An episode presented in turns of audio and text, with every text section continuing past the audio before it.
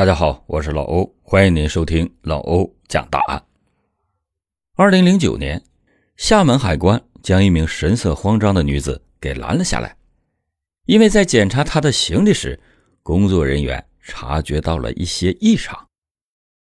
工作人员打开了这名女子的行李箱，扑面而来的就是一股浓重的异味。箱子里边装了大量的印刷品、书籍、画报、杂志。然而，在经过仔细的检查之后，工作人员立刻的控制了这名女子，并且联系了警方。被海关人员拦下的这名女子叫吴小平。之所以联系警方，是因为在她的行李中大量的印刷物里隐藏着超过两千克的毒品。这一发现立刻引起了警方的高度重视。在对吴小平进行突击审讯以后。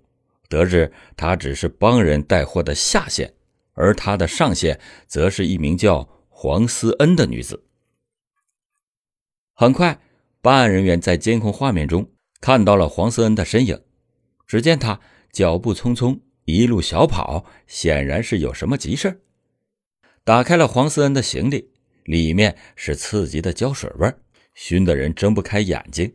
几双厚底的松糕鞋以及几盒巧克力。就是味道的来源。经过检查，这些鞋子和巧克力都被人动了手脚，里面藏着大量的毒品。案件的性质严重，警方立刻的展开了调查。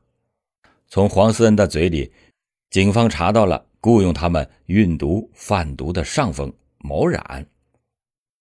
而令警方惊讶的是，这个叫毛冉的人。并不是什么凶神恶煞、混迹在三教九流中的恶人，相反，他背景很干净，还是个不可多得的高学历人才。毛冉出生在一个普通的家庭里，父母老实本分，她是家里边的独生女，家人亲戚对她都特别的疼爱。毛冉也特别的争气，从小就聪明异常，从小学到中学，一直都是班里名列前茅的好孩子。就是家长口中的别人家的孩子，因为成绩优异，毛冉十六岁的时候就跳级了，还被一家外语学院破格录取。在英语方面，毛冉特别的有天赋，在其他同学还在头疼怎么过英语四级的时候，他已经轻轻松松的通过了八级考试。毕业以后，才华横溢的毛冉十分顺利的进入了一家国际贸易公司，由于能力出众。老板和领导都对他许以厚望，可也就是因为这份工作，毛冉才走上了一条不归之路。由于工作的原因，毛冉每天需要和很多的外籍客户联系，也就是在这个过程中，他认识了一个自称欧比的黑人。虽然皮肤黝黑，但是欧比身材高大健硕，为人风趣幽默，同时。欧比的出现让毛冉的工作业绩直线上升，这就让毛冉对他非常的感激，两个人的接触也就越来越多。面对长相可爱、二十出头的毛冉，欧比极尽温柔，处处照顾，呵护有加。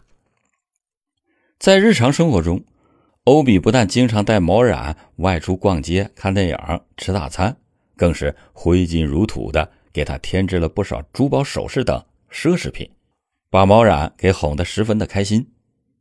有一次外出的时候，欧比大胆的向毛冉表达了心意，毛冉欣然的答应了。随后两个人便坠入爱河，一发不可收拾。欧比的出现让毛冉觉得自己掉进了蜜罐里，不但时刻有人呵护，生活水平上更是提高了相当的一大截。因此，毛冉确信欧比非常的爱自己，并且死心塌地的和他在一起，并且对他所说的话坚信不疑。热恋中，欧比说要带毛冉出国旅游，这让整天忙于工作的毛冉欣喜不已。随后，便以极快的速度办理好了相关的出国手续。然而，在临出发前，毛冉突然接到欧比的电话。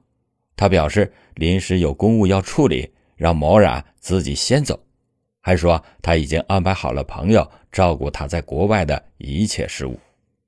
毛冉不疑有他，开心的坐上了飞机。回国的时候，还按照欧比的要求，帮他从朋友那里捎回来一些东西。在之后的很长一段时间里，这样类似的事情发生过很多次，每回都是说好了一起出国旅游，结果总是临近出发，欧比都会因故无法出国，最后只让毛冉从朋友手里帮忙带一些东西回来。这一来二去的，毛冉就觉得。有些不对劲儿，于是就询问欧比。起初，欧比还找借口敷衍过去，可是最后实在招架不住毛冉的一再追问，最终说了实话。欧比告诉毛冉，自己是一个大毒枭，一直做着运毒贩毒的勾当，而毛冉带回的那些东西里都藏着毒品。为了让毛冉继续帮自己做事，欧比花了很多钱。给他买了很多的贵重物品，同时保证自己藏得很隐秘，绝对不会出事还一再的表示自己非常的爱他。就这样，被爱情冲昏头脑的毛冉不但没有举报欧比，甚至因为所谓的爱情，开始主动的帮他进行跨国运毒贩毒的勾当。